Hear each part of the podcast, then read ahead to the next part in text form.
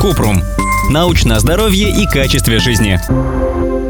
Если много сидите, послушайте про боль в шее.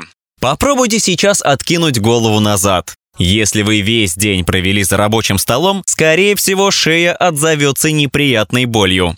Почему шея болит? Самая частая причина – мышечное напряжение. Если долго сидеть крючком, спать в неудобной позе и постоянно стискивать зубы, появится спазм. Другие факторы – защемление нерва грыжей или костными разрастаниями. А еще истончение межпозвоночных дисков, амортизирующих подушек между позвонками. Хлыстовая травма, менингит и ревматоидный артрит – тоже серьезные причины для боли в шее.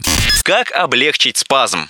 Национальная служба здравоохранения Великобритании советует регулярно разминаться, чтобы снять напряжение с мышц. Поворот. Опустите плечи и сядьте ровно, а затем медленно поворачивайте голову то вправо, то влево. Наклон. Сядьте прямо, положите правую руку на левое плечо, затем, удерживая плечо, аккуратно наклоните голову вправо. Повторите на другую сторону.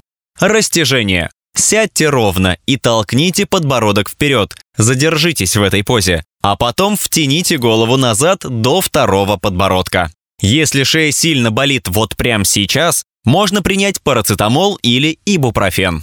Что делать, чтобы шея не болела? Следить за осанкой. Плечи должны быть расправлены и опущены вниз. Об этом говорят с детства, но мы все равно забываем. Можно придумать разные триггеры, чтобы себе помочь. Идеи. Расширение для браузера со звуковым напоминанием, стикер на мониторе, заставка на экран блокировки. Делать частые перерывы в работе, чтобы размяться. Идеи. Таймер или функция оповещения в фитнес-браслетах, если вы засиделись. Если время разминки настигло в разгар совещания, достаточно расправить плечи и сменить положение головы. Спать на жестком матрасе и низкой подушке. Голова должна находиться на том же уровне, что и тело. Идея. Попробовать разные подушки, чтобы найти ту самую.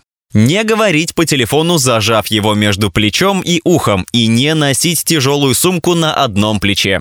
Идея – использовать наушники для разговора и рюкзак для тяжелого. Напряжение в шее редко является симптомом серьезной проблемы, но надо идти к врачу, если болят еще плечи, руки или не имеют пальцы. Ссылки на источники в описании к подкасту. Подписывайтесь на подкаст Купрум, ставьте звездочки и оставляйте комментарии. До встречи!